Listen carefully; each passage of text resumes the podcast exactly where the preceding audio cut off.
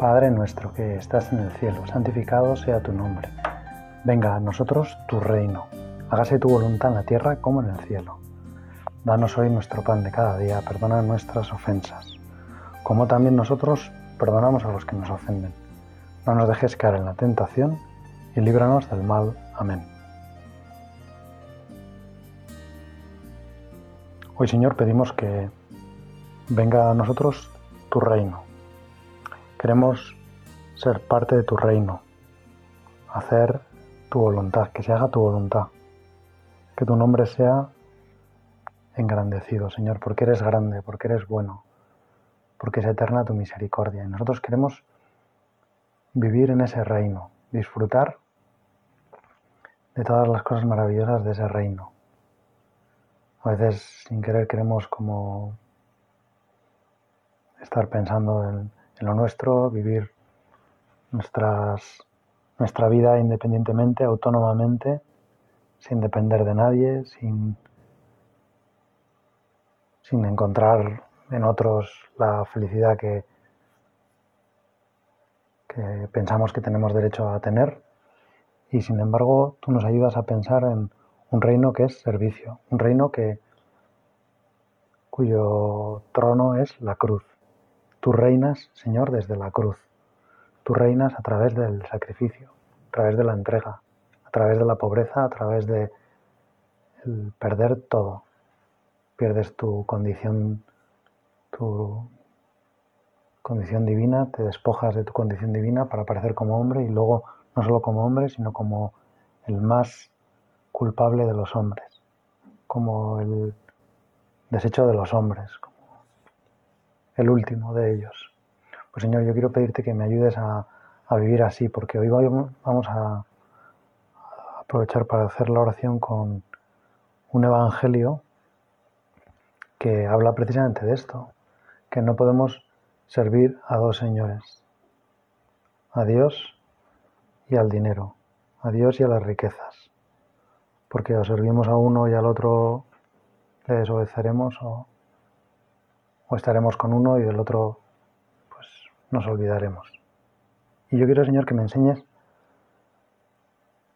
cuáles son los peligros del reino del dinero, del reino de las riquezas, de vivir para las riquezas. Porque, si te soy sincero, a veces, Señor, me atrae mucho eso. Me atrae mucho la seguridad que da el dinero, la capacidad de hacer cosas. Con dinero se pueden hacer tantísimas cosas. Hemos, he oído mil veces que la felicidad no da el dinero, pero, pero de ahí a creérmelo, a estar convencido de que se puede ser muy feliz sin dinero y se puede ser muy infeliz con dinero, pues hay todo un mundo, Señor, y, y te pido que me ayudes, que, que me ayudes a encontrar por qué son alternativas, por qué no cabe vivir cerca de ti si el corazón está puesto en las riquezas y por qué para seguirte hay que tener el corazón totalmente desprendido de las riquezas. Eso lo voy a pedir al Espíritu Santo porque es algo posiblemente muy interno, muy para lo que necesito en este rato de oración, Señor, una gran sinceridad para ponerme delante de ti y darme cuenta qué es lo que yo busco en las riquezas, en los bienes materiales, en la posesión de bienes para satisfacer mis necesidades materiales.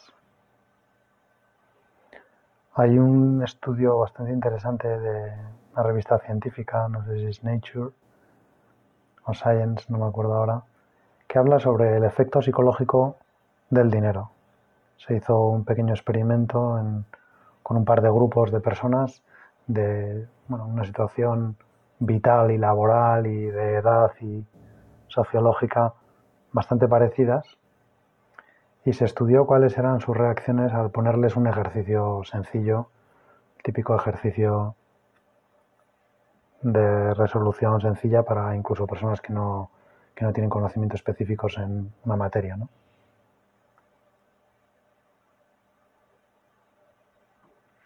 La única diferencia entre los dos grupos es que a uno se lo situó en una sala decorada con elementos, como si dijéramos, económicos, monetarios, pues con pues unas fotos de billetes o con un lugar donde se hacían compras o...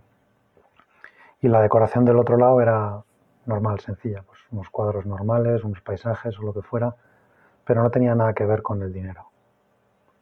Bueno, pues solamente por ese hecho, solamente por la decoración en la resolución del problema que tenían asignados, pues hasta un 20% menos de gente pidió ayuda en la sala que estaba decorados, decorada con motivos económicos.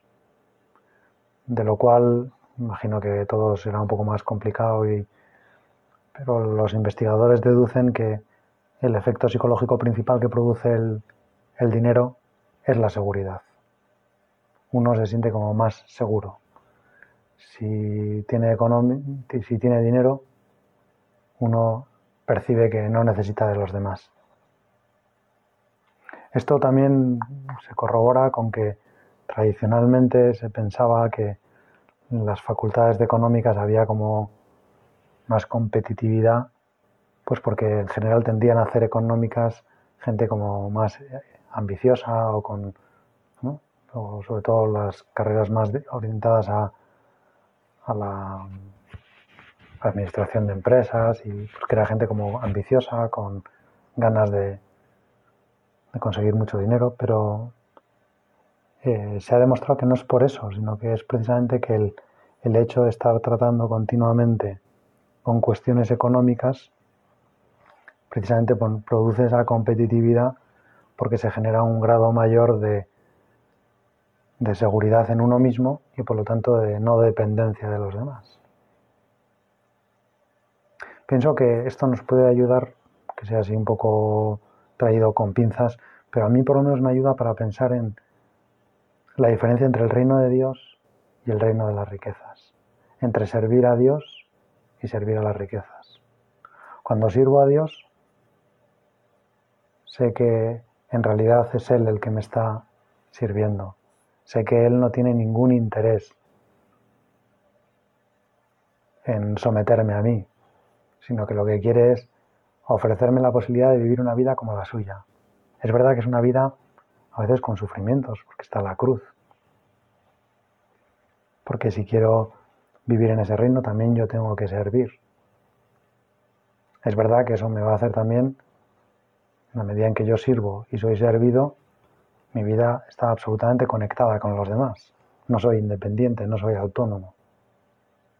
En cambio, el, dinero, el reino de las riquezas, servir a las riquezas, implica una esclavitud total.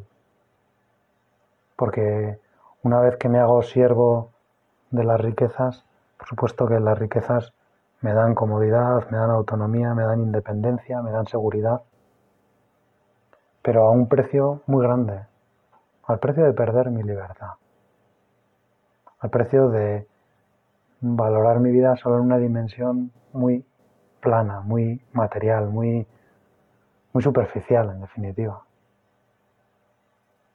Yo les tengo que, a las riquezas, les vendo toda mi dimensión interior, toda la riqueza, toda la grandeza que no depende de cuánto dinero tengo para conseguir más y más y más dinero.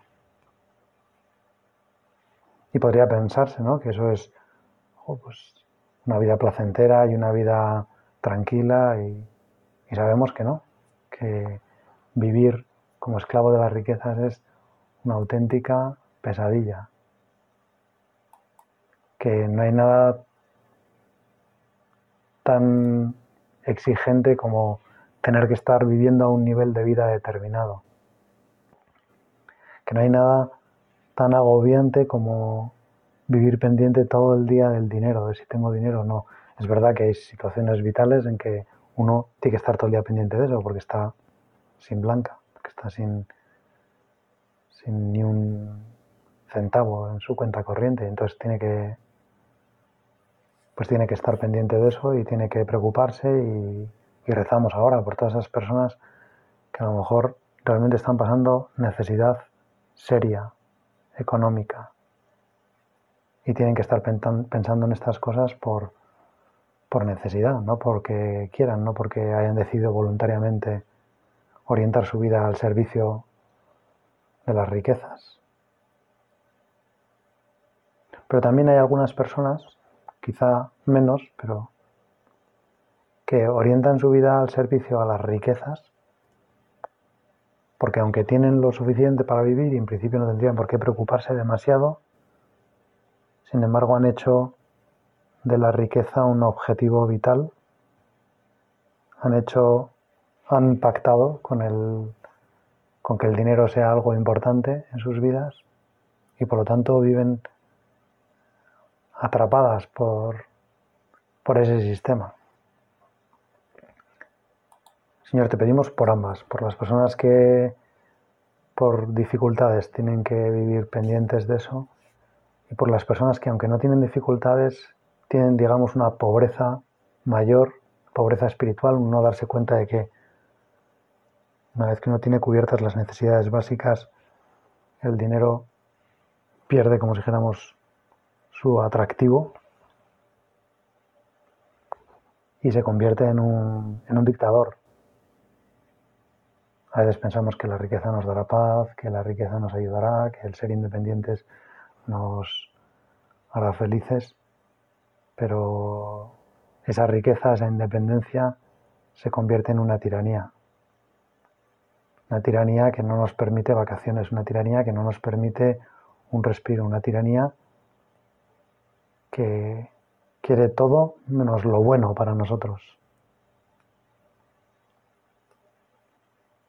Señor, yo te pido que también me ayudes a, mí si, si esta tentación, que no tiene por qué ser una tentación grandísima y con unas cantidades inmensas, pero, pero sí con pequeños caprichillos, pues al final un capricho pequeño también se puede convertir en una esclavitud. Si no sé prescindir de él, si no me doy cuenta de que, bueno, pues los bienes están para que los usemos, para que le sacamos todo su rendimiento, pero no para convertirlos en el rey de mi vida. Que no puedo vivir pendiente a todas horas de la última cosa que me quiero comprar, o el último plan que quiero hacer, o el dinero que tengo ahorrado para las vacaciones, o para... Señor, que quiero vivir para cosas mucho más importantes, que quiero vivir para, para el amor, para amar y ser amado, para encontrarme con toda la gente que me necesita, para disfrutar de todo lo que tú me quieres dar, de toda la gracia que tú quieres compartir conmigo. Es San Lucas el que recoge este Evangelio que estamos hablando. Y el Señor junta ahí como varias enseñanzas que pueden parecernos como desconectadas, pero que vamos a tratar con la ayuda del Espíritu Santo de conectarlas. Quien es fiel en lo poco, dice el Señor, también es fiel en lo mucho. Quien es injusto en lo poco, también es injusto en lo mucho. Quizá aquí nos están lanzando el Señor un mensaje como diciendo, no penséis que cuando hablo del reino de las riquezas, estoy hablando de las grandes fortunas del mundo, de las personas más ricas, podemos también dejarnos atrapar y ser injustos defraudando o robando pequeñas cantidades. Y quien es fiel en lo poco será fiel en lo mucho. Por tanto, dice el Señor, si no fuisteis fieles en la riqueza injusta, ¿quién os confiará la verdadera? Si no hemos sabido portarnos bien con algo que en realidad lo reteníamos injustamente, si ni siquiera ahí hemos sabido ser fieles, si en lo ajeno no fuisteis fieles, si cuidando los bienes de los demás no hemos sido fieles, ¿quién nos dará lo nuestro? ¿Quién nos dará lo vuestro? Entonces aquí el Señor ya resume, después de hacerse estas preguntas, resume lo que quiere decir. Ningún criado puede servir a dos señores, porque o tendrá aversión a uno y amor al otro, o prestará su adhesión al primero y menospreciará al segundo. No podéis servir a Dios y a las riquezas. Señor, ¿yo por quién me quiero decidir? ¿Quién es el que quiero que mande en mi vida? ¿Quién quiero que gobierne? ¿De quién me fío? ¿Quién sé que está pensando en mí? ¿Quién sé que vive para mí? ¿Quién sé que se ha desprendido de todo para hacerme a mí rico? ¿Quién sé que en el fondo me ha regalado todo? ¿Quién sé que nunca me va a fallar, que nunca me va a faltar su amor? Y que si en algún momento pasa necesidad, la puedo llevar con él, porque él se ha hecho pobre para estar con los pobres, para que los pobres no tuviéramos miedo a acercarnos a su palacio. Y entonces hizo pobres, nació en una cueva y vivió toda su vida pobre. Y no tenía un lugar donde reposar la cabeza, y no tenía donde ser enterrado. Y tenía que ir de casa en casa, pues dejándose querer, dejándose cuidar por sus discípulos, por las personas que le querían.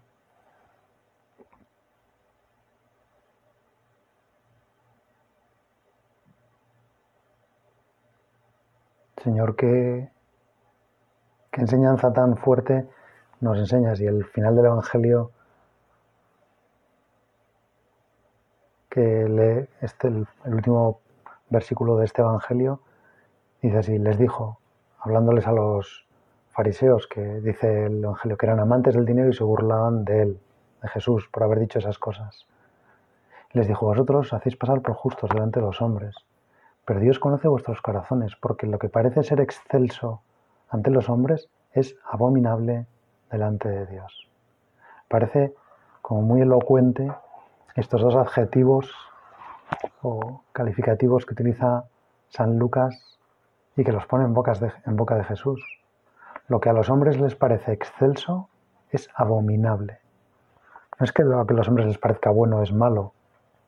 Es que lo que a los hombres les parece lo mejor, excelso, algo que es sublime, es abominable delante de Dios. Algo que es abominable es que es que ni te planteas hacer eso, ¿no? Y Señor, a veces yo me planteo, sin querer, servir a dos señores. Yo quiero servirte a ti, Señor, porque noto que tú eres todo en mi vida, que quiero vivir contigo, que quiero vivir para ti, pero también quiero vivir para las riquezas. Intento compatibilizar ambos amores. Intento vivir una suerte de infidelidad con uno o con otro. Y lo malo, Señor, es que a veces lo hago como intentando engañar. Y al que me estoy engañando es a mí mismo. Por eso, Señor, ayúdame a descubrir modos prácticos de no vivir para el dinero. Modos prácticos de saber ser generoso, por ejemplo, con mi dinero. Para la generosidad sabemos que la clave es la gratitud. Una persona es generosa cuando es agradecida. Y es agradecida cuando descubre gratuidad. Solo la gratuidad genera verdadero agradecimiento. Las otras veces que decimos gracias o que son más por educación. Y si algo no es gratuito, en realidad no surge la gratitud, sino la responsabilidad.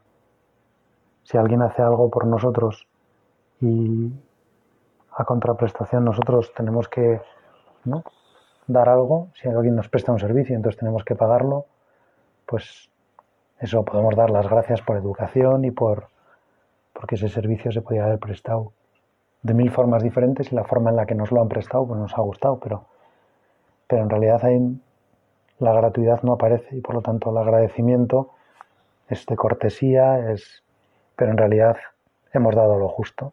Esa persona nos ha dado un servicio y nosotros hemos pagado por él. El agradecimiento es otra cosa muy, muy diferente. Y Jesús en parte lo que quiere con la pobreza es que nos hagamos agradecidos. El que no es pobre, el que sirve a las riquezas, el que atesora riquezas y en el fondo lo que quiere es no deberle nada a nadie. No tener que pedirle dinero a nadie. No tener que pedirle ayuda a nadie. Nunca estar en deuda con nadie. Nunca tener como la presión encima de pues que le debo este dinero a esta persona y entonces no me lo puedo gastar y no sé si lo conseguiré. Detestan esa, esa sensación, esa dependencia, esa porque en el fondo siempre están viviendo en el ámbito de lo obligatorio, de lo y como no quieren vivir en esa situación de, dependencia, pues detestan que alguien les haga un favor, que alguien les preste un servicio, que alguien y que sea gratuito. Prefieren pagarlo. Tienen dinero y por lo tanto prefieren pagar todo. Y así no le deben nada a nadie. Dan siempre lo justo, incluso un poco más para, a lo mejor damos un poco más para sentirnos bien. Pero Señor, ayúdame a que yo no tenga miedo a depender de los demás. Yo no tenga miedo a contraer deudas. Yo no tenga miedo a ser querido por los demás. Yo no tenga miedo a pedir, a pedir ayuda y a darla también, lógicamente. Que yo no quiera guardar solo mi seguridad, Señor, sino que quiera que mis talentos sirvan para todos los demás. Y quien dice, ¿no?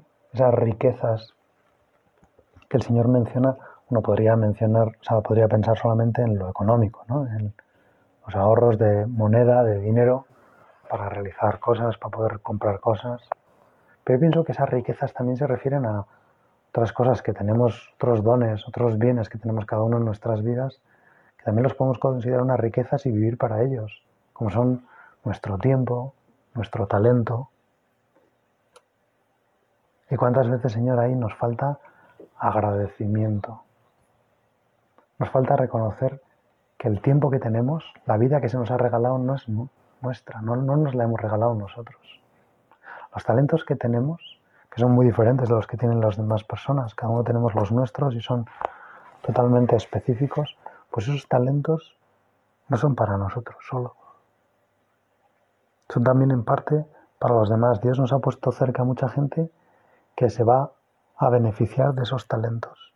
Siempre que yo no quiera ahorrarlos, siempre que yo no quiera encerrarlos, siempre que yo no quiera enterrarlos debajo de la tierra porque tuve miedo, como dice ese, ese personaje en la parábola de los talentos. Tuve miedo, sé que eres exigente y entonces escondí mi talento, no vaya a ser que lo perdiera.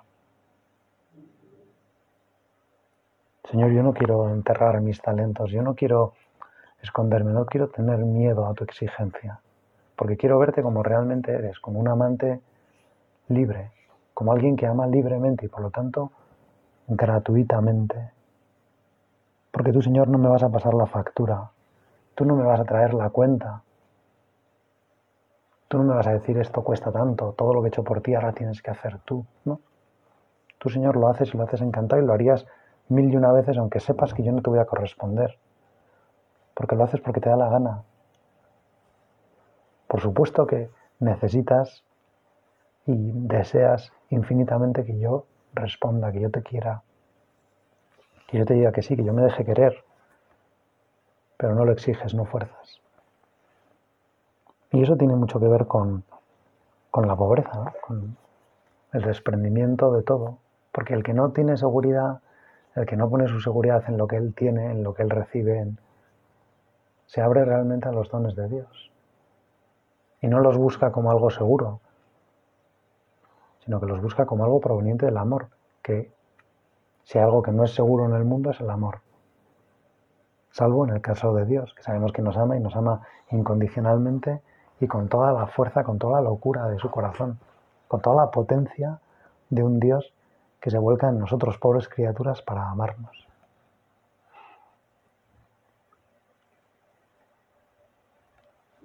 Hazme agradecido, Señor, por favor.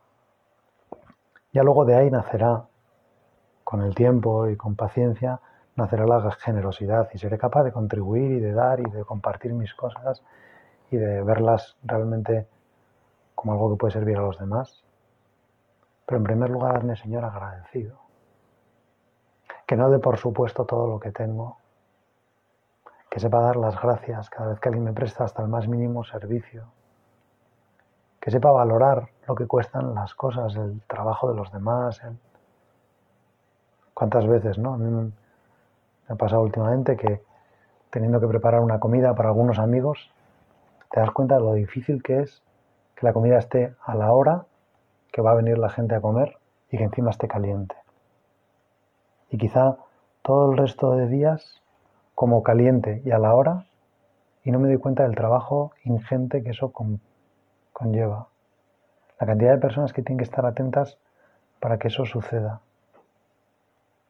Pues Señor, yo te pido que, me ayudes eso, a, a ser muy agradecido hasta con las cosas más pequeñas que yo recibo, hasta con el día que ha salido hoy, hasta con las actividades que tengo programadas hoy, el descanso que pueda tener, sobre todo las horas de trabajo, también las horas de sueño. Señor, todo eso quiero de verdad agradecerlo y te lo agradezco ya, porque en parte al darme la vida, al sostenerme en la vida, al amarme ahora, Señor, porque si no me estuvieras amando yo no existiría, pues al amarme que yo sea consciente de, de todo lo que me amas.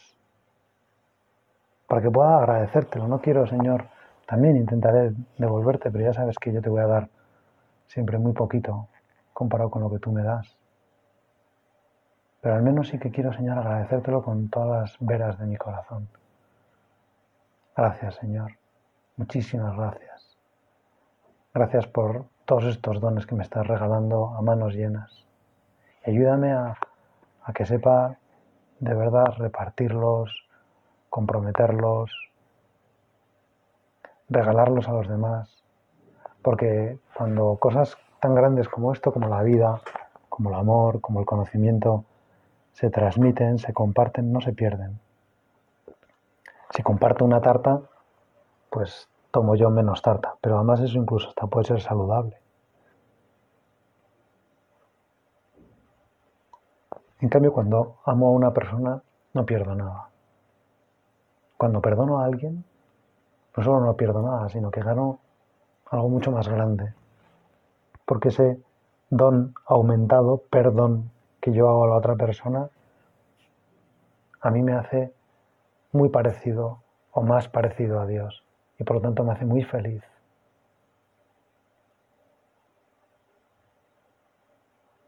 Qué bueno eres, Señor, que, que nos das todas estas cosas y nos ayudas a, a vivir como tú, agradecidos. Alguien que no posee las cosas, que no las atrapa, que no las retiene, sino que vive para darlas. Tú no te has quedado con, por ejemplo, el amor que Dios Padre te tenía, sino que nos lo has dado a nosotros. Tanto amó Dios al mundo que entregó a su Hijo único. Como el Padre me amó, así os he amado yo. Tú no atrapas, no te quedas con tu madre, Tienes la mejor madre que hay en el mundo, una criatura increíble, pero hasta eso quieres regalárnoslo. Pues voy a pedirle a la Virgen que ese regalo maravilloso que nos hiciste, que yo sepa valorarlo, que te dé gracias todos los días, Señor, porque me has dado a la Virgen, para que así pueda acudir a ella cada vez más y más y más, con más confianza, con más deseos de hacer tu voluntad, Señor, porque quiero ver tus dones detrás de todo, también detrás de lo que me pides. Dios te salve María, llena eres de gracia, el Señor es contigo, bendita tú eres entre todas las mujeres y bendito es el fruto de tu vientre Jesús. Santa María, Madre de Dios, ruega por nosotros pecadores, ahora y en la hora de nuestra muerte. Amén.